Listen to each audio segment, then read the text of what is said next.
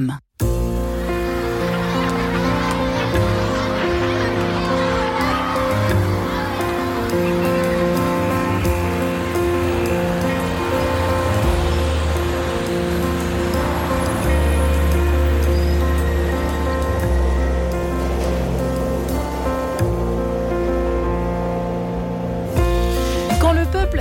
Plus éclairé que le trône, il est bien près d'une révolution. C'est ce qu'affirmait l'essayiste contemporain de Voltaire, Antoine de Rivarol. Alors qu'il s'agisse des, des révoltes contre la réforme des retraites ou bien des volontés séparatistes des indépendantistes, l'heure aujourd'hui en France est à la violence, à la révolte, à l'agressivité d'un peuple apparemment incompris. Mais ce matin, question tout simplement que nous allons nous poser, faut-il craindre le réveil des régionalismes? Eh bien, en quête de sens, Marie-Ange de Montesquieu pour vous servir, ça commence tout de suite. Et j'ai la joie de recevoir en ce vendredi matin mes deux invités. Benjamin Morel, bonjour. Bonjour. Benjamin, vous êtes maître de conférence en droit public à l'université Paris de Panthéon-Assas, docteur en sciences politiques à l'école normale supérieure de Paris-Saclay. Euh, vos travaux portent principalement donc sur les institutions politiques, le droit constitutionnel, le Parlement et les collectivités territoriales, pour ceux qui, ne vous connaissent pas encore. Euh, la France en miettes, c'est donc le titre de votre dernier, votre dernier ouvrage, Régionalisme au pluriel. L'autre, c'est séparatisme. Et puis euh, le père Bernard Bourdin. Bonjour père. Bonjour. Ici présent, professeur de philosophie politique que vous êtes, spécialisé d'histoire et des religions ainsi que de théologie politique. Euh, vous avez conduit de nombreux travaux sur les relations entre politique et religion et sur le lien entre nation et souveraineté. Votre dernier ouvrage d'ailleurs, La Nation, une ressource d'avenir. La Nation, point d'équilibre entre l'universel et l'enraciné. Et l'enraciné, il y a du boulot. Chez Artege, euh, eh bien j'ai envie de commencer par vous poser une question, euh, peut-être à vous, Benjamin Morel, si vous permettez, père, hein, pardonnez-moi. Euh, euh, comment observez-vous tout simplement cette situation-là, fraîche, ici, à Paris S'agit-il d'une révolution, d'une série de crises sans fin? Moi, c'est un peu mon impression d'observatrice simple, sans expertise aucune. De quoi s'agit-il, selon vous, Benjamin Morel, là, en ce moment? Qu'est-ce qui se passe en France? Je dirais qu'on a une fragilisation de la légitimité politique. Souvent, et euh, les juristes en sont les premiers responsables d'une certaine façon, on replie la légitimité sur la légalité. Et légitime ce qui est légal, et la délégation légale du pouvoir entraîne une forme de légitimité. Le problème, c'est que la légitimité, ça n'est pas que ça. La légitimité, c'est également l'adhésion au pouvoir et la reconnaissance au pouvoir en tant qu'il est pouvoir. Et donc, il est une forme de, c'est une forme de contrat qui euh, se renouvelle chaque jour. Au moment, lorsque vous avez une partie de la population qui est en voie de rupture, lorsque vous avez une partie de la population qui va considérer que, eh bien, tout d'un coup, la nature du pouvoir n'est plus une évidence. Eh bien, à ce moment-là, vous rentrez dans quelque chose qui relève en effet de la crise constitutionnelle. Parce que les juristes ont construit des barrières de papier. Mais si jamais vous avez une norme qui n'est plus acceptée comme norme, eh bien, la norme devient caduque. Et à ce moment-là, il y a une fragilité du pouvoir. Or, aujourd'hui, c'est en partie, pas totalement, mais ce que l'on est en train de vivre, et certes, le 49 alinéa 3, etc., tout ça est constitutionnel. Ouais. Mais encore faut-il reconnaître la valeur de l'usage de cette constitution par celui qui s'en proclame le défenseur, et ça, pour une partie de la population, aujourd'hui, c'est plus tout à fait évident. À ça, vous rajoutez un élément qui d'ailleurs va peut-être faire un peu la transition avec notre sujet, mais lorsque vous avez 1 400 000 personnes dans la rue, eh bien, le gouvernement est fier de dire je suis droit dans mes bottes. Pas ce gouvernement en réalité, tous les gouvernements depuis 1995. En revanche, quand vous avez des manifestations à Notre-Dame-des-Landes, oui. avec de la violence, le gouvernement cède. Quand vous avez les gilets jaunes avec de la violence, le gouvernement cède. Euh, la transition avec notre sujet, quand vous avez des manifestations en hommage à Ivan Colonna il y a un an en Corse, le gouvernement cède. Et donc, au moment de la crise des Gilets jaunes, on avait des enquêtes qui montraient que jusqu'à 30% des Français c'était une enquête, je crois, IFOP de janvier 2020, trouvait que la violence pouvait être une voie d'action légitime dès le moment où elle payait. Et aujourd'hui, pour une partie de nos concitoyens, ils considèrent que la violence peut payer et que donc la violence peut avoir une forme de légitimité. Et ça, c'est extrêmement, extrêmement inquiétant pour le constitutionnaliste et pour le citoyen. Oui, c'est intéressant de voir ce point de vue constitutionnaliste qui est rarement évoqué. Euh, sur euh, voilà euh, dans les médias que l'on a l'habitude de voir, de regarder euh, ben, Bernard Bourdin. Alors vous, dans cette espèce d'hommage finalement à la, nation que vous que vous avez posé dans ce livre finalement de cet ouvrage, c'est une sorte d'hommage à la nation. A-t-elle un avenir quand on voit ce qui se passe? Observation du père Bourdin. à eh ben, votre tour. Je vais vous donner mon observation qui va d'ailleurs plutôt bien compléter ce qui vient d'être dit par Benjamin Morel. En, repartant justement sur la question de la légitimité. Je pense que, en effet, ce que nous vivons est une crise grave de la légitimité politique. Et donc la légalité ne peut pas suffire, en effet. Hein, c'est, comme vous dites, c'est une protection de papier. C'est-à-dire, c'est pas le 49.3 qui est en cause. Pas du tout. C'est, c'est qui est d'ailleurs qui révèle dans son usage euh, abusif euh, un autoritarisme qui est l'expression paradoxale mmh. de l'impuissance du politique. En fait, Monsieur Macron, excusez-moi, de, toute façon, on se, c'est lui président de la République, on peut le nommer, euh, est dans une situation d'impuissance. Alors, il a des prédécesseurs. Ben, il, se, il, se, replie, voilà, si vous voulez, voilà. Donc, il, mais il a déjà des prédécesseurs. Je, il ne s'agit pas de l'accabler. Simplement que lui, dans sa manière de procéder, et là, dans le cas de la réforme des retraites, c'est très clair.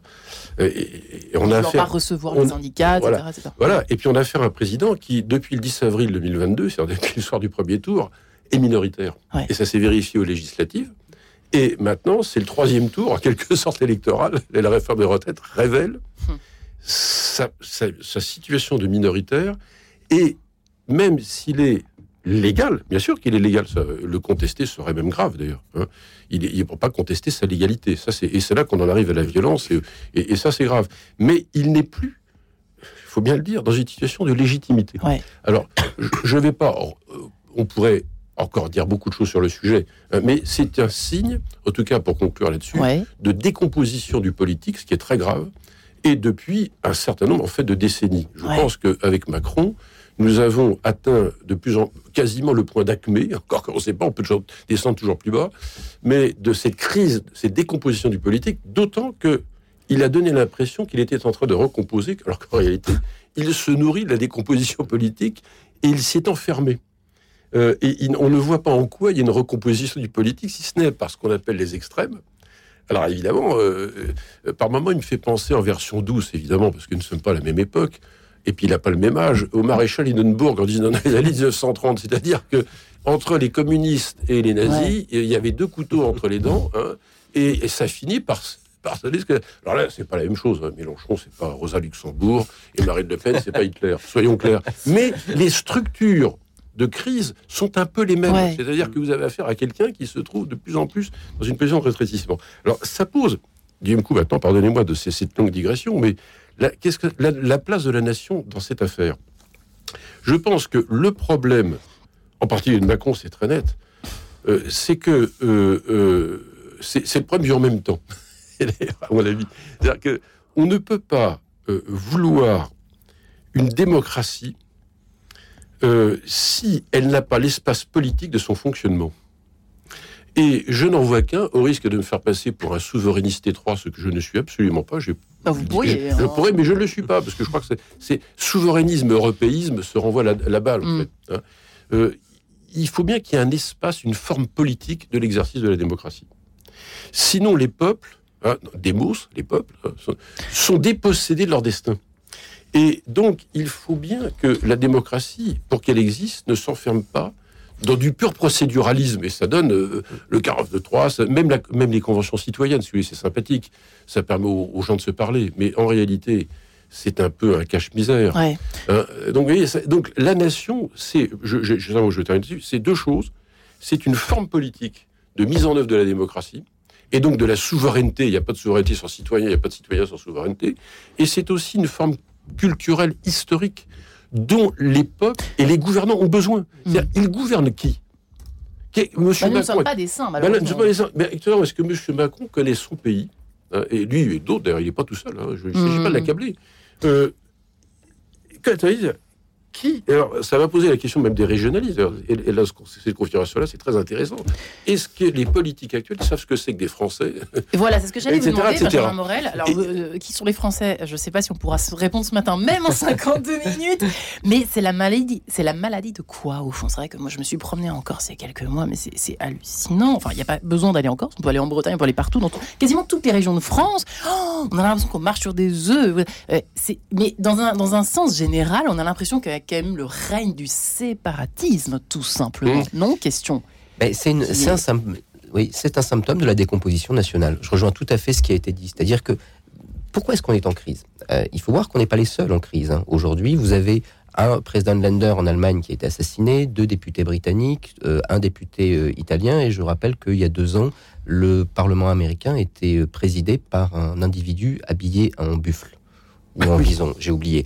Donc toutes nos démocraties occidentales sont aujourd'hui malades. Ça vient de deux facteurs en réalité. La, démocratie, et ça s'appuie sur deux éléments. D'abord la nation parce que la nation, c'est à la fois un cadre politique et c'est ce qui me permet eh ben, d'être potentiellement majoritaire ou minoritaire à intervalles réguliers. Je ne suis pas structurellement minoritaire, je n'appartiens mm. pas structurellement à une minorité, il y a quelque chose de plus large que moi et ce sont mes opinions politiques qui me permettent de rentrer eh bien, dans un jeu où potentiellement demain je serai du côté de la majorité, au moins sur certains sujets, lors d'une élection. Et le deuxième élément, c'est une classe moyenne d'importance. Et ces classes moyennes, elles fondent aujourd'hui comme neige au soleil. Et les classes moyennes, c'est en effet celles qui portent la démocratie libérale. Sinon, vous vous retrouvez avec d'un côté des ultra riches et de l'autre des très pauvres, et les deuxièmes voulant faire la révolution contre les premiers.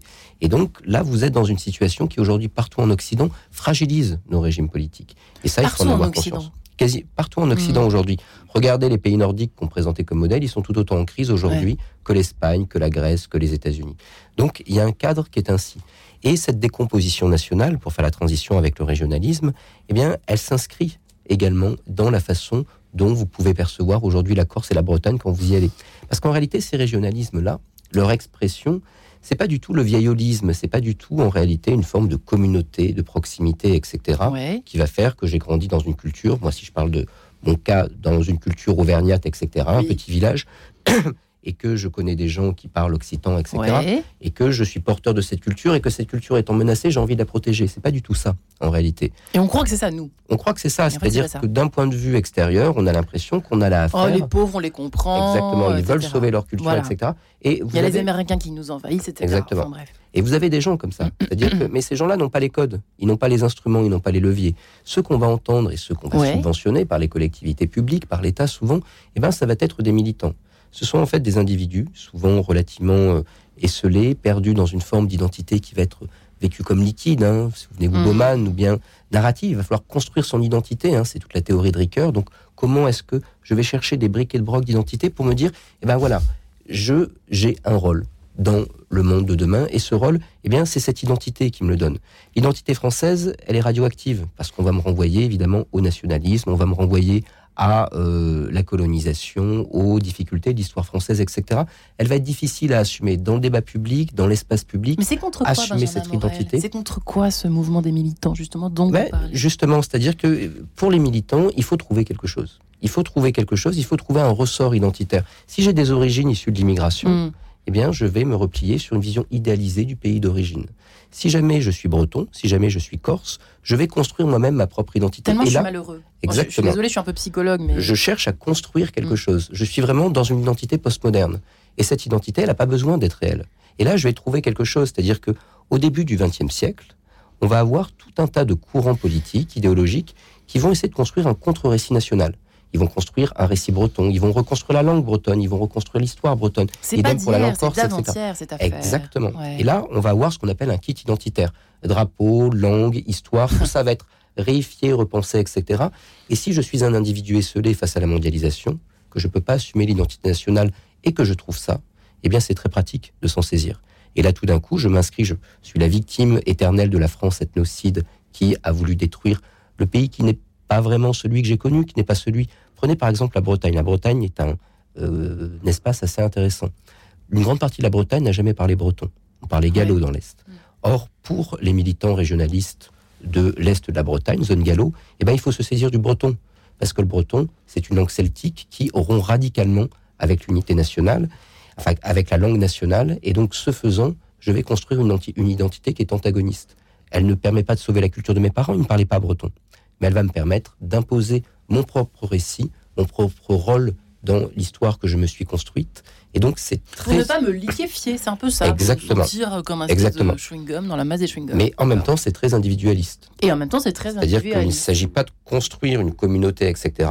Il s'agit vraiment de réaliser l'individu dans quelque chose qui relève plus de Disneyland que vraiment de la culture. Et le drapeau s'arrache, le drapeau français s'arrache de place de village en place de village. Ce que vous racontez, Benjamin Moret, euh, la nation là-dedans... Euh, elles font là aussi comme neige au soleil. Pardonnez-moi, Père Bourdin. Ben, vous avez raison, oui, bien sûr. Enfin, elles font, elles font comme au soleil, mais c'est un rêve, votre livre. C'est un rêve, votre livre. Même si vous parlez des problèmes aussi. Non, c'est une ambition. Non. ça peut être un rêve, mais un rêve, c'est pas un cauchemar. En tout cas, c'est une ambition. C'est-à-dire qu'effectivement, à la lumière de ce que vient de dire mon euh, Benjamin Morel, si on va se retrouver sur ce terrain, c'est en fait, euh, on est dans un monde néo, de néo, euh, néo post identitaire. Bah, c'est-à-dire de, reconstruction fictive, en fait. Hein. Euh, d'identité. Hein, c'est le monde des identités. Euh, le Disneyland des identités. Oui, c'est ça. J'ai bien aimé la. donc c'est une sorte de, folklorisation. Et la nation, on la met là-dedans. Donc quand vous parlez de ce sujet, c'est oui radioactif, c'est on pourrait dire c'est un terrain miné. Ça vous écrire sur la nation immédiatement, vous êtes zémorisé tout de suite. Absolument. dire que moi j'ai eu des réactions. Euh, euh, vous êtes fiché extrême droite. Alors je mm. réponds, écoutez, euh, ça me fait de la peine pour Condorcet, quoi. Parce que mm. c'est l'article 3 de la Déclaration des droits de l'homme et du citoyen, la souveraineté dans la nation. Alors donc, si je comprends bien, si vous qui défendez les droits de l'homme, l'article 3 est d'extrême droite. Bon, oui, n'importe quoi. C'est-à-dire, donc, et même y compris d'ailleurs, entre nous soit dit, dans le monde catholique. J'ai le grand regret de vous le dire, mais on l'entend. Hein. Alors, tout est à repenser. Donc c'est pourquoi c'est pas un rêve au sens d'une chimère, c'est une ambition. Non, non, mais je vous en prie, je défends, je défends mon une idée. Ambition. Bah oui, parce que puisque ça va mal, puisque la nation est mal en point, par le séparatisme régionaliste, par le séparatisme aussi qui n'est pas de même nature, mais il est là, islamiste. il y a toutes sortes de séparatisme aujourd'hui. Alors c'est une raison de plus de reposer la question qui fâche et qui en fait nous réunit dès lors que l'on la pense en des termes non identitaires. Et d'ailleurs, ce que vous disiez tout à l'heure sur la, langue, par exemple, me faisait penser immédiatement, euh, c'est moi qui l'écris, là, je peux le dire, euh, Philippe Dieribard ne contestera pas. Euh, quand on connaît les deux auteurs, on peut les découvrir entre les lignes. la référence à Renan, c'est moi. Hein, voilà. Bon. Alors, pourquoi Renan? Parce que je crois qu'il est d'une grande actualité. Précisément quand il dit que la nation n'est pas liée à une religion, n'est pas lié à des frontières naturelles, n'est pas lié aux langues. Je pense que c'est la, manière encore la plus saine qui soit de parler de la nation dans des termes non identitaires. C'est un héritage spirituel. Elle est faite donc de d'expériences, de souffrances, même d'ailleurs, c'est pas simplement la nation des glorieux, mhm. et c'est un plébiscite de tous les jours. Donc c'est un existentialisme. Mhm. Dès lors que l'on se met à penser la nation dans ces termes-là, on est sorti de, de la vision ethnique, identitaire, fantasmée. C'est pas une essence éternelle, la nation, ça se refait. Et c'est ça l'ambition, c'est de la refaire pour le 21e siècle. C'est pas nostalgie du 19e, c'est de la refaire pour le, pour le 21e. Et si on réussit ce pari, alors je, suis d'accord avec vous, ça peut être une chimère, hein, ça c'est possible, c'est pas gagné d'avance. À mon avis, on va se tirer d'affaire c'est-à-dire qu'on pourra repenser le rapport de la France avec ses régions, un vieux pays centralisateur. Il faut repenser le lien entre les deux. Pour moi, c'est pas antithétique, on le disait tout à l'heure. C'est pas antithétique. Je crois qu'on peut pas refaire la nation française comme on l'avait faite au 19e siècle. C'est une évidence. Mais c'est tout à fait concevable dès lors que on la pense en termes de forme politique, culturelle, historique, toujours évolutive. C'est toujours évolutif. Il faudra intégrer forcément là-dedans euh, les nouveaux arrivés. Et il y en a pas mal, mais il faut les mettre dedans. Prenez un, simple exemple, je, termine là-dessus. Prenez le problème des, migrations, des, immigrés. Qui accueille qui? Dès lors qu'on ne sait plus qui on est, qui, accueille les migrants en fait? Est-on encore une nation capable d'accueillir? Si vous niez ce que vous êtes, vous n'êtes plus un sujet accueillant. Hmm. Vous n'êtes qu'une constellation d'individus euh, qui accueillent euh, d'autres individus. On, on leur permet même pas d'exister dans un corps politique. Il s'agit bien d'une crise existentielle qui est d'ailleurs euh, la grande maladie du siècle, vous le savez, l'Occident, le, qui, alors la France en particulier, mais aussi les autres hein, pays occidentaux qui consomment, qui consomment des antidépresseurs, les enfants qui deviennent dépressifs de plus en plus tôt, tout ça est quand même, à mon avis, lié. Mais bon, voilà, vaste question, nous revenons à nos séparatismes dans quelques instants, juste après cette page en couleur, à tout de suite.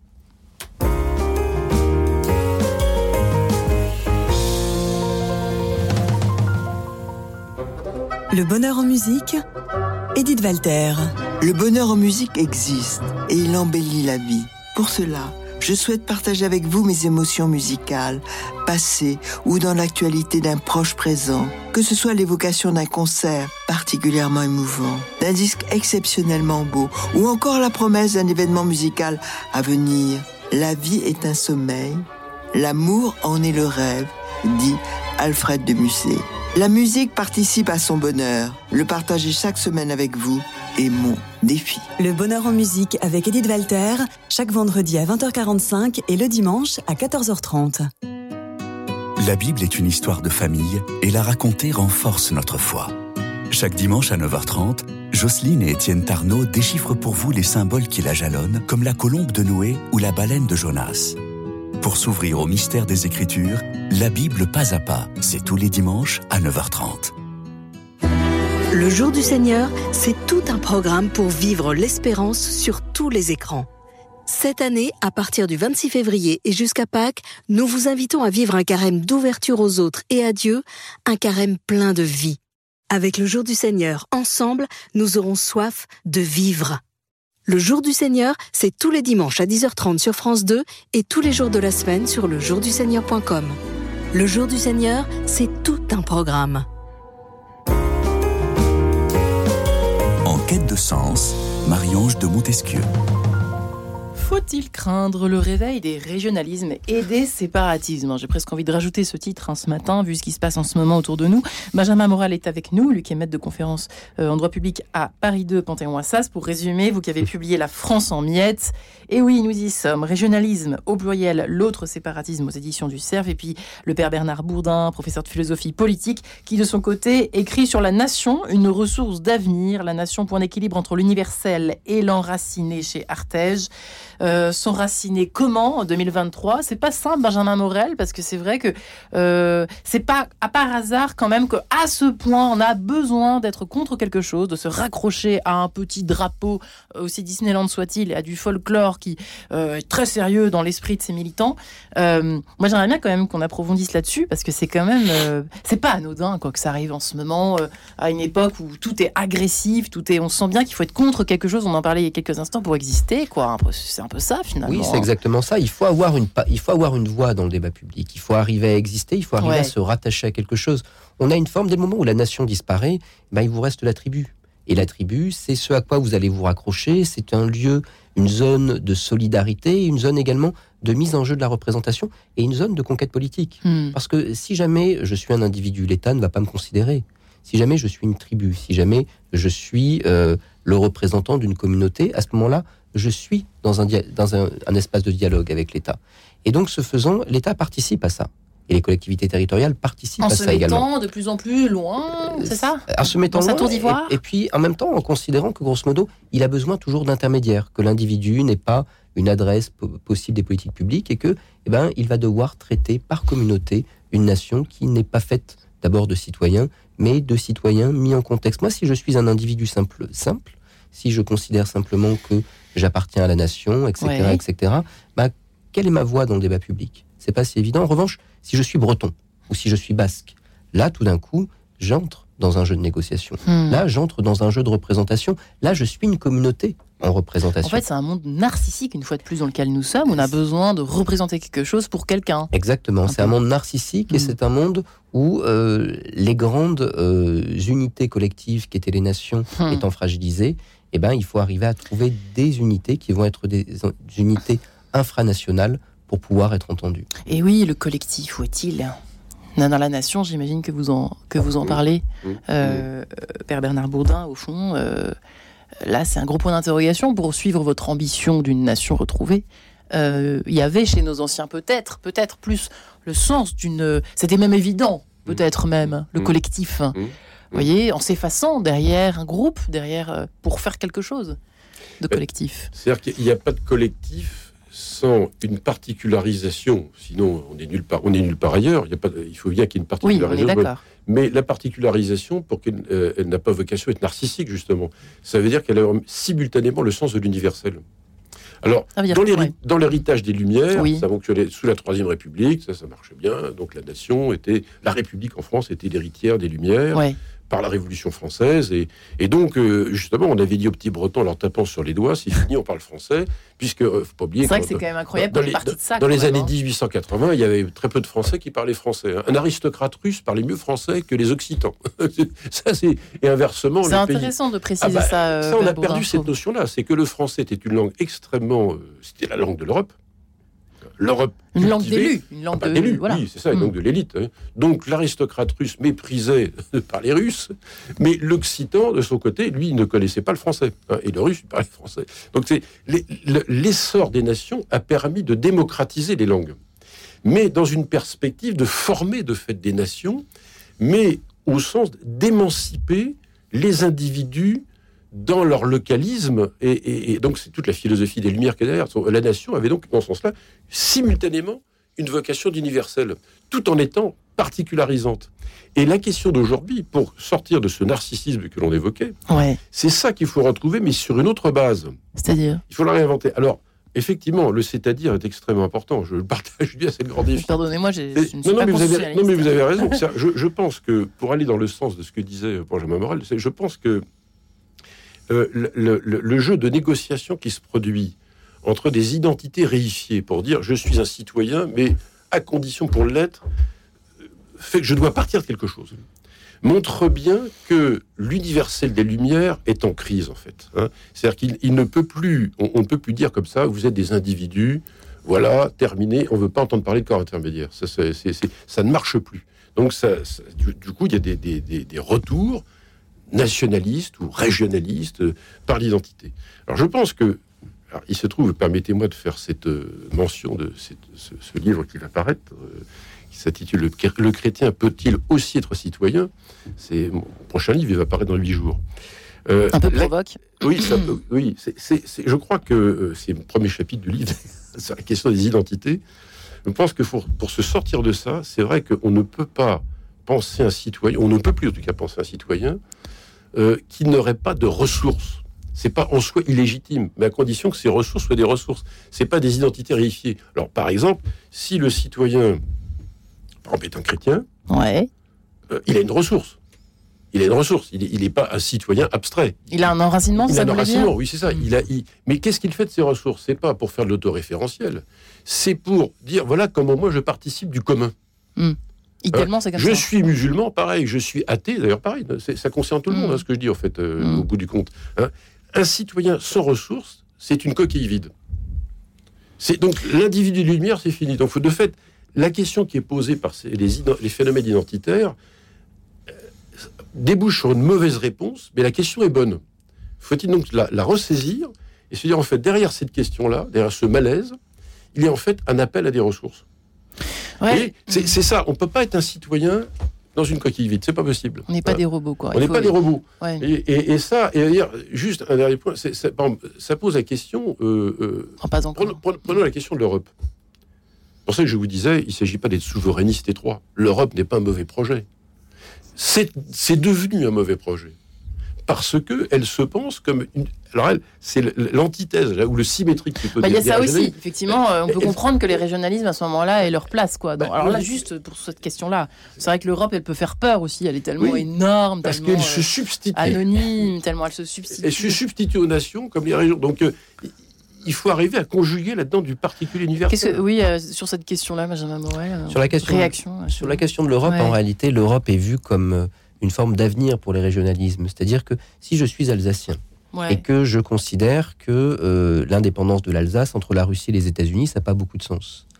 L'Union européenne va permettre de projeter une identité alsacienne qui soit à la fois une identité qui euh, permette l'indépendance tout en même temps eh bien, euh, étant un tantinet crédible. Donc l'Europe a beaucoup crédibilisé ce type de projet. Elle leur a donné une possibilité, un souffle, sans même le vouloir en réalité. C'est-à-dire que on dit beaucoup l'Union européenne a voulu, etc. C'est pas si évident. L'Union européenne en réalité est assez embêtée avec ça. Quand vous avez la Wallonie qui met son veto au CETA il y a quelques années, au traité de libre-échange avec le Canada, la première embêtée, c'est Bruxelles. Donc, vous voyez mm. que ce phénomène-là, aujourd'hui, fragilise y compris l'Union européenne. Le principal responsable en la matière, alors, il y a certes cette régression individuelle, mais c'est l'État. Mm. L'État, parce qu'en réalité, l'État, encore une fois, a été pris de remords sur cette question des langues régionales qui, est pas, qui sont pas tant fragilisées historiquement par l'école, mais essentiellement d'ailleurs par la télévision dans les foyers. Parce que tout d'un coup, dans les années 50-60, on va entendre parler uniquement français à la télévision, que bah, peu à peu, la langue régionale va peu à peu disparaître des dialogues entre familles. Et donc, l'État va chercher à donner des gages en la matière. elle va trouver qui? Bah, Elle va trouver des groupes politiques. Elle va trouver des groupes politiques qui vont dire, mais écoutez, vous avez des remords, mais financez-nous Nous sommes des associations culturelles et nous allons porter des choses. Et ça a marché. Et ça marche. Et ça a marché. Que vous dites. Nous allons porter également une éducation, etc. Le problème, c'est que ces groupes, c'est pas du tout uniquement des groupes culturels la plupart du temps. Si vous regardez l'hymne qui a été choisi par la collectivité de Bretagne récemment, il a été rédigé par François Geoffrenou, hmm. qui est un auteur antisémite qui écrivait des pamphlets collaborationnistes durant la guerre. Si vous regardez le drapeau basque, aujourd'hui est vu comme étant comme existant de tout temps, etc. Il a été créé par Arana. Arana, j'en parlais tout à l'heure, c'est euh, quelqu'un qui considérait qu'il fallait éviter les mariages entre basques et non basques parce qu'il fallait préserver la pureté de la race. Donc on a en fait une histoire dans ces mouvements. Idem pour le drapeau breton, hein, il ne vient pas de... Euh, c'est Morvan Marshall qui a créé Brest Tao, qui était également un journal antisémite pendant la guerre. Donc euh, si vous voulez, on a en réalité toute cette histoire qui va être considérée comme étant nul et non avenu par des autorités publiques qui vont simplement chercher à faire vivre des cultures et qui ne vont trouver que ces militants, parce que ceux qui vivent vraiment ces, ces, cultures, eh bien eux, ils vont pas avoir voix au chapitre, ils vont pas être audibles, etc., face à justement ces individus en quête d'identité, mais eux très très bien organisés. Ensuite, on va créer une forme de course à l'échalote, parce qu'aujourd'hui, on est dans une stratégie en termes de décentralisation, qui est une stratégie de différenciation. Hmm. On va dire, voilà, si jamais vous avez un projet local, eh ben, on va vous créer un statut sur mesure. Et en faisant ça, bêtise qu'ont fait beaucoup de nos voisins, eh bien, on va lier trois choses les compétences, le statut et l'identité. Plus j'ai une, plus j'ai une identité chevillée au corps. Hum. Et évidemment, pour les raisons qu'on a données, il faut expliquer que mon identité, elle est supérieure à toute autre, qu'elle est vraiment très très importante. Plus je vais demander un statut d'autonomie, plus je vais demander un, nombre de compétences importantes. A priori, entre gérer la compétence santé et euh, avoir une identité affirmée, il n'y a pas de lien direct. Mais si jamais la collectivité d'à côté a la compétence santé et pas moi, bah, je suis un peu méprisé dans mon identité. Donc, je la veux. Et aujourd'hui, vous avez une forme de course à l'échalote. Si vous demandez à Au lieu de s'associer, gentiment sur des différentes choses, on, se bat contre. Exactement. ça, et je vais avoir et je vais également avoir une course à l'échalote pour la reconnaissance des identités. Si vous allez voir Gilles Simeoni comme des enfants dans une cour de récré, quoi. Ça. Je suis désolé, hein, mais c'est un peu ça que vous êtes en train si Vous allez voir Gilles Simeoni encore, il va vous dire quoi? Il va dire ah, moi je me sens méprisé parce que j'ai pas un statut à la néo-calédonienne, Nouvelle-Calédonie, qui je le rappelle a, selon les accords de Nouméa, un statut de pays en voie de décolonisation. Hmm. Donc c'est paradoxal. Aujourd'hui, les, nations corses veulent devenir une colonie d'une certaine façon.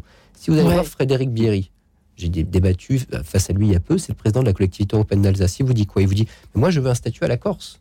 Je ne vois pas pourquoi moi, président de l'Alsace, je ne serais pas également une île montagne.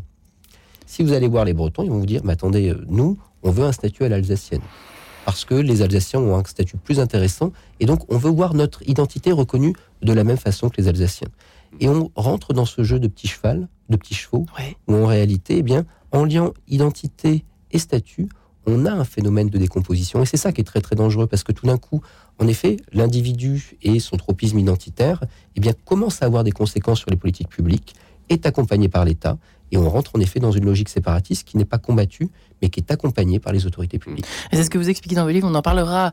Euh, ah, on a encore une petite minute. Euh, Guillaume Nougaret, on peut peut-être se séparer maintenant, parce que connaissant les euh, concernant, étant donné, si vous voulez, la, la, locacité, si je puis dire, je ne sais pas si ça se dit, de nos deux invités du jour, on va préserver un peu le temps qui nous reste sur ces 52 minutes. On se retrouve juste après à Fileta et Teco. Et voilà, tout de suite. Radio Notre-Dame.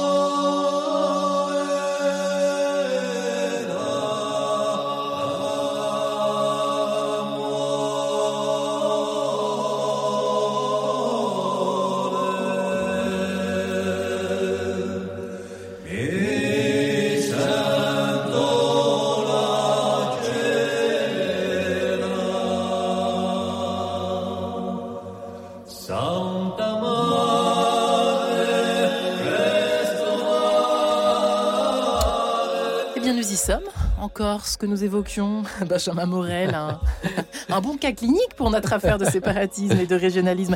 La France en miettes, c'est votre livre au CERF. Et puis, euh, nous sommes également en compagnie du père Bernard Boudin qui a coécrit cet ouvrage. Hein, je ne l'ai pas reprécisé avec Philippe Diribarne, La Nation, une ressource d'avenir, la Nation, point d'équilibre entre l'universal et l'enraciné chez Artege. Eh bien, euh, à vous douer, père Bernard Bourdin, question pour vous. Au fond, euh, quels sont les ingrédients pour une révolution?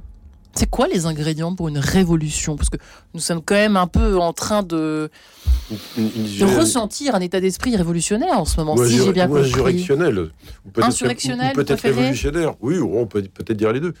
C'est quoi les euh, ingrédients? Les ingrédients, c'est quand une société se dégrade, s'effiloche de plus en plus, et donc politiquement, ça, hmm. forcément, c'est-à-dire qu'il y a une décomposition politique, on en revient au début de ce que nous disions, et donc par des logiques multiples de séparatisme. Et alors à ce moment-là, ce qu'on appelle l'identité, en fait, ça devient, au fond, ça me fait penser tout simplement à un état de nature. C'est ça, la, révolution, c'est quand une société se dégrade en état de nature. C'est la, guerre, de, chacun contre chacun. Alors, ça peut être les tribus, c'est-à-dire qu'en fait, c'est un rapport tribal à l'identité. C'est-à-dire qu'en fait, le politique n'est plus que l'enjeu d'une revendication pour des identités particulières, mais il n'est plus euh, un enjeu de représentation d'une sphère publique. En fait, elle ne vaut plus pour elle-même, elle ne vaut que pour défendre des intérêts privés. Et dans tous les domaines d'ailleurs. Hein, que ce qu'on voit là maintenant. Que ce qu'on mm. voit dans les domaines, euh, les domaines sociétaux la famille, euh, je ne vais pas les citer, c'est pareil en fait, hein, partout, c'est comme ça. Donc c'est ce que j'appelle la démocratie des identités, qui est, qui est un non-sens. Parce que la démocratie devrait être autre chose que la démocratie des identités. Ça devrait être même le contraire. En fait, hein. Exactement le contraire, mm. absolument.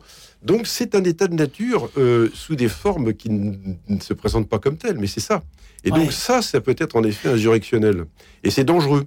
Alors on a intérêt effectivement de se redonner des outils, pas des outils simplement au sens boîte à outils, mais au sens de d'avoir la, la, philosophie politique qu'il nous faut pour refaire de fait du, le lien un lien de civilité. Ouais. Hein, vous vous rendez compte qu'on utilise ce terme en plus de juste la civilité, on n'est même plus. Et, donc la, violence, en fait, elle naît quand les conflits ne sont plus régulés en réalité par des formes de, de les, les, conflits sont pas c'est pas un problème c'est au contraire. C'est quand les conflits ne sont plus des conflits ça devient la violence. Euh, et donc le peuple le peuple est frustré. Qu'est-ce que c'est que le peuple aujourd'hui? Alors on parle de populisme mais le populisme euh, si elle a la mauvaise herbe ne pousse pas naturellement. Elle pousse parce qu'on lui a permis de pousser. Donc ça c'est là qu'on voit que la question d'un État souverain qui a ses règles qui a sa légitimité à la tête d'une nation euh, qui est constituée euh, est inévitable. Je ne vois pas comment peut-on faire autrement. Sinon, on est, sinon, on est, sinon on est devant des, une société d'indigènes en réalité. C'est un peu ça qui va se bah, passer. exactement. Donc ça ne peut pas fonctionner. Alors, cela dit, bon, gardons l'espérance. nous sommes à Radio Notre-Dame. Vous avez un col romain, je vous précise. Oui, oui, carte de visite, oui, oui. Bon, oui, mais en tout cas, col romain ou hein. pas, c'est. Parlons de l'espérance. Mais l'espérance, ça peut être un discours gentil. Ouais, tout va bien se passer. Oui, non, non, c'est pas ça, mm. c'est pas de l'optimisme, l'espérance. L'espérance, c'est autre chose. C'est-à-dire, de nous en de nous les moyens de cette espérance. C'est-à-dire comment euh, nous allons pouvoir refaire, encore une fois, du lien et que de la crise surgisse du neuf. Mm. Hein, que de la crise surgisse du neuf. Euh, et, ça, c'est à nous de le faire. Hein. Et notamment dans l'Église, on l'a joué des chrétiens. Alors on l'a joué, je dis pas que je dis pas qu'ils sont les seuls, mais je dis ça parce que euh, euh, notamment les catholiques en France, ils ont une, ils sont, c'est la religion historique du pays, il faut pas se le cacher. Donc ils n'ont pas plus de droits que les autres. C'est pas une question de droit. C'est une question de légitimité historique. Que font-ils? Que faisons-nous? Que, disent les croyants? Euh, Non pas s'enfermer eux-mêmes dans un discours autoréférentiel, mais dans un discours qui permette de recréer du commun. C'est ça l'espérance. Bah, pour l'interrogation. Bah, voilà. Moi, je réponds pas à la question parce que j'en sais rien, figurez-vous. Oui, non, mais ça, je comprends. Pas, je... Benjamin Morel. Euh, même question ou réaction peut-être à ce qui a été dit? Vous êtes d'accord euh, sur la définition Qu'est-ce qu'il faut comme motivation? Oui, je, suis en grande partie d'accord. C'est-à-dire qu'il faut recréer du commun. Et comme je le disais tout à l'heure, euh, si vous voulez une démocratie stable, il vous faut au moins une nation. Il mm. faut l'idée que vous appartenez à une communauté politique. Cette communauté politique, elle se base en réalité sur au moins deux choses un espace public. La Révolution française, c'est quoi? Il y avait des idéaux, il n'y en a plus là. Il y a Alors, mais il faut justement les construire. C'est-à-dire que la, Révolution française, c'est quoi? À l'origine, c'est pas des institutions. Elles n'existent pas encore, les institutions. Elles vont mettre du temps à émerger. C'est d'abord et avant tout 5000 journaux qui, en quelques semaines, vont se créer. Et ces 5000 journaux vont structurer un espace public. Tout d'un coup, on débat ensemble des mêmes sujets. Hmm. Aujourd'hui, on ne débat pas ensemble des mêmes sujets. Selon les, les gens à qui je suis abonné sur les réseaux sociaux, je rentre dans un débat et dans une structure qui va être une structure en silo mhm. d'une réflexion qui va faire que eh ben, la réflexion d'à côté m'est totalement en réalité euh, inconnaissable. Et je rentre dans une logique qui va être antagoniste en termes d'espace public. J'ai des micro-espaces privés, en règle générale d'ailleurs régis par le droit californien, si on parle des réseaux sociaux. Et ça, c'est un problème. L'espace public comme construction d'un débat commun, d'une question qu'on se pose en commun et que l'on tente de régler avec des débats qui vont faire que tout d'un coup, on va rentrer dans la logique de l'autre. Ça, c'est aujourd'hui quelque chose qui manque encore une fois en France, mais la crise est occidentale. Le dernier élément, et je rejoins ce que tu dit, c'est l'État. L'État, c'est quoi? L'État, c'est pas euh, un outil dont il faudrait être fier en État. Il ne s'agit pas d'être statolâtre. L'État, dans l'histoire française, c'est l'instrument par lequel le peuple agit sur son propre destin. Il y a un rapport instrumental à l'État, mais à travers l'État, eh bien, je suis en capacité, en tant que peuple, eh bien, de faire des choix. Si on me dit que l'État ne peut plus, parce que l'État est engoncé, parce que la mondialisation, parce que l'économie, mmh. parce qu'attention, les agences de notation, etc., ouais, eh bien, à ce moment-là, j'ai deux, j'ai deux réactions. Soit je considère qu'en effet, le politique ne peut plus. Auquel cas, je me replie sur ma sphère privée et j'essaye d'agir dans mon petit cadre. Je considère que eh ben, euh, mon objectif, c'est que dans le cadre de cette impotence publique, eh bien, ma communauté basque, elle, soit reconnue et son rôle à jouer. Et donc, je me replie sur cette sphère-là et j'essaie de négocier avec ce grand monstre impotent, ce grand léviathan qu'est l'État. Soit je considère qu'il faut faire exploser le cadre. Et pour faire exploser le cadre, il faut qu'un individu fort.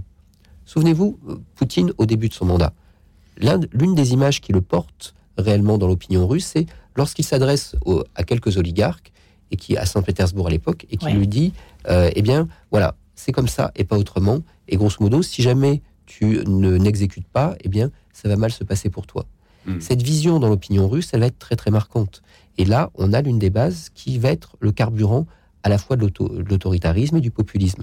Parce que si jamais j'ai un individu qui est capable de faire exploser le cadre, eh bien à ce moment-là, l'État engoncé va disparaître. C'est en large partie une illusion. Sauf que quand on a des manifestants qui disent jusqu'à ce que Macron craque, cette phrase elle est quand même euh, assez euh, marquante, mm. assez parlante. Elle est marquante. Jusqu'à ce que Macron craque. Elle est, elle, est marquante parce qu'en réalité, justement, Macron va être vu comme étant l'incarnation de cette impotence. Ouais. Et donc voilà, mais si vous et en même temps, euh, et en même temps indépassable, comme s'il fallait craquer, il fallait faire péter la tour. Mais difficilement, difficilement dépassable parce que si vous regardez par exemple Mélanie, en Italie. L'idée que, grosso modo, si vous élisez un populiste, eh bien, ça va marcher, ça pourra tout bouger. En réalité, non. Hmm. Vous reprenez les vieux cadres, idem que Orban, etc. Mais malgré tout, vous donnez l'illusion que tout d'un coup, il y a un pouvoir, il y a une capacité d'agir. Donc l'espace public est aujourd'hui la potence de l'État, la crise de l'impotence publique, beaucoup plus que la crise de la représentation en réalité. C'est, à mon avis, ce qui structure une partie de la crise de notre démocratie occidentale. Ouais, parce que j'allais vous demander si ça pouvait se comparer, par exemple, euh, effectivement, à la, à la Révolution à cette crise en ce moment, le fait d'être incompris, de se sentir. Mais ça n'a rien à voir, parce que c'est pas du tout les mêmes mentalités non plus, Père Gourdin. Hein. on, sent que ça n'a rien à voir. Non, on est dans le même monde. D'abord, la Révolution, elle était préparée philosophiquement. Il y avait des, concepts, il y avait des, idées. Bon, je vais pas revenir là-dessus. Et là, bon, bah. Là, c'est un grand vide. C'est absolument cruellement défaut. Mais pour rejoindre ce qui a été dit, c'est que, en effet, je, pense qu'en réalité, euh, ce que bien des dans les médias ou dans les euh, dans le, disons de la pensée mainstream, comme on dit maintenant, on ne dit pas à mon avis, c'est qu'au fond, euh, les peuples aspirent profondément à être gouvernés. Et donc, la démocratie, pardonnez-moi l'expression un peu triviale, c'est pas la démocratie. Hmm. C'est-à-dire les petites conventions par-ci par-là, etc. En réalité, c'est des, pansements. C'est des hmm. pansements, ça. Mais les peuples ne demandent pas mieux que d'être gouvernés. Ils sont là sécurisés.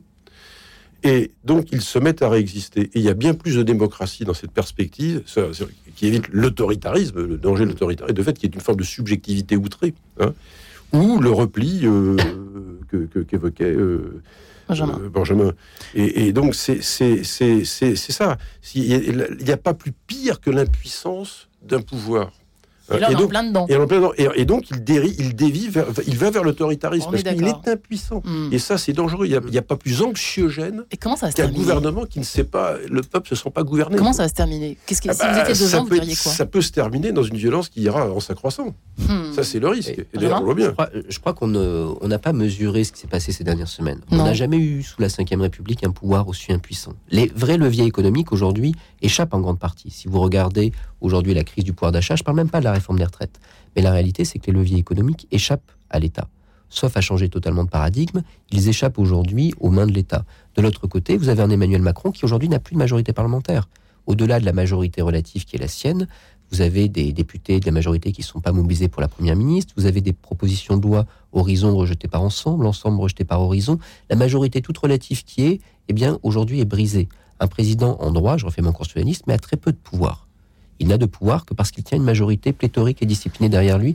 Elle n'existe pas. Hmm. Hmm. Donc, vous avez un chef de l'État qui, en effet, est l'adresse des colères, mais qui est totalement impotent aujourd'hui. Hmm. Et donc, vous avez une angoisse face à un monde qui change, qui apparaît extrêmement angoissant, des crises, des nuages hein, qui euh, volent au-dessus de nos têtes.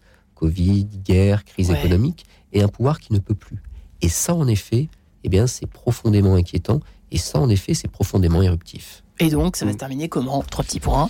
et, et ben, actuellement, vous avez deux voies, c'est-à-dire soit vous avez un effondrement euh, systémique d'un point de vue politique, qui n'est pas tout à fait impossible, soit il y a une possibilité d'avoir en effet une phase populiste. On ne serait pas les premiers, hein. les États-Unis, euh, d'une certaine façon la Grande-Bretagne, etc., l'ont connu, et l'Italie évidemment, ou bien vous avez un ressaisissement dans euh, le camp républicain qui peut éventuellement se faire, mais pour l'instant on attend de le voir venir. Ouais. et, et, aller un peu d'espérance, en quête de sens, on est censé en donner du sens. Alors ce matin, je vais me faire gronder sinon. Bernard Bourdin, Père Bourdin.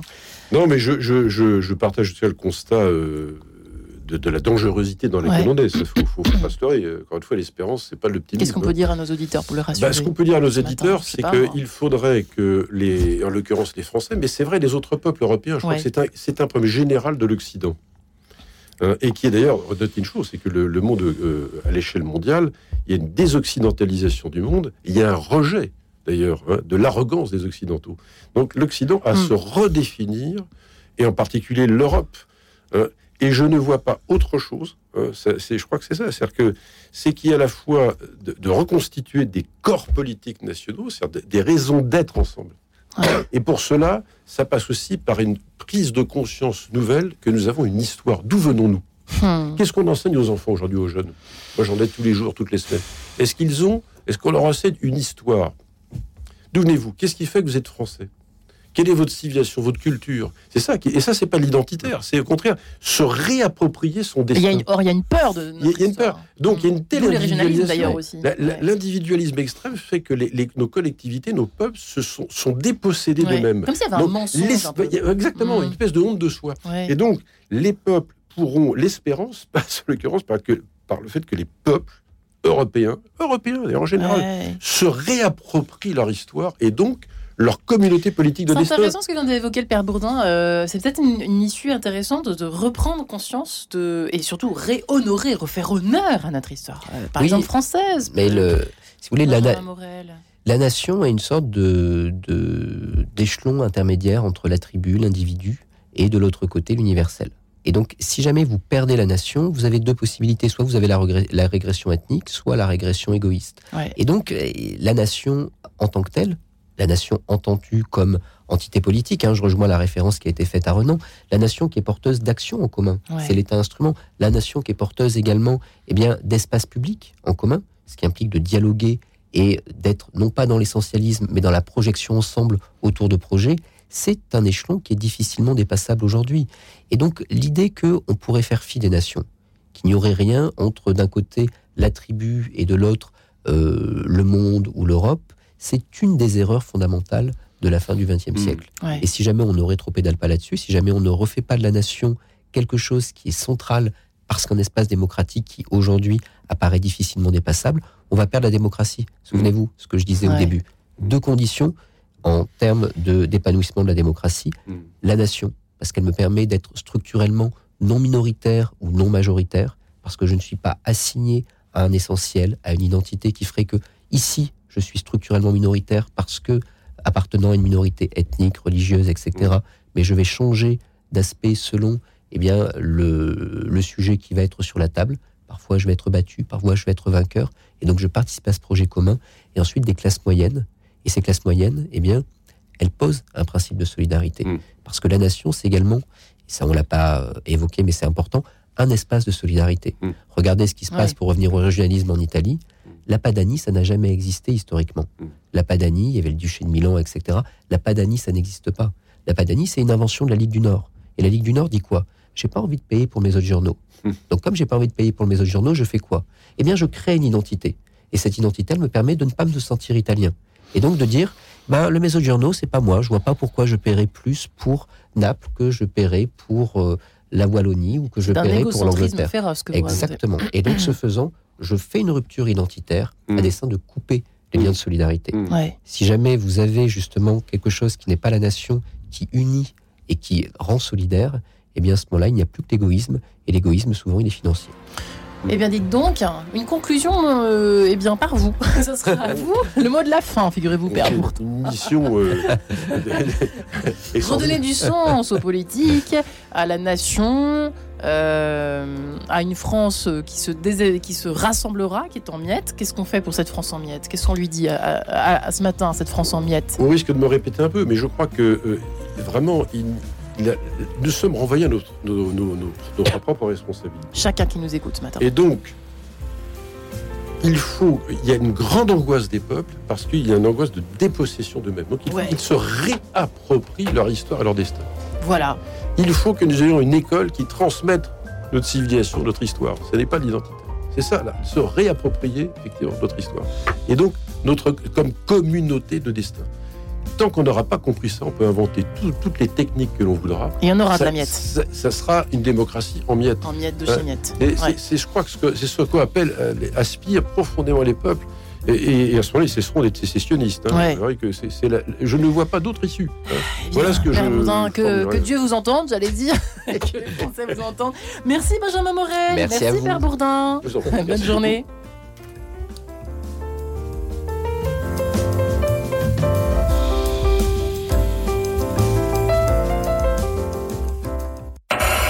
Retrouvez le podcast de cette émission sur le www.radionotre-dame.com.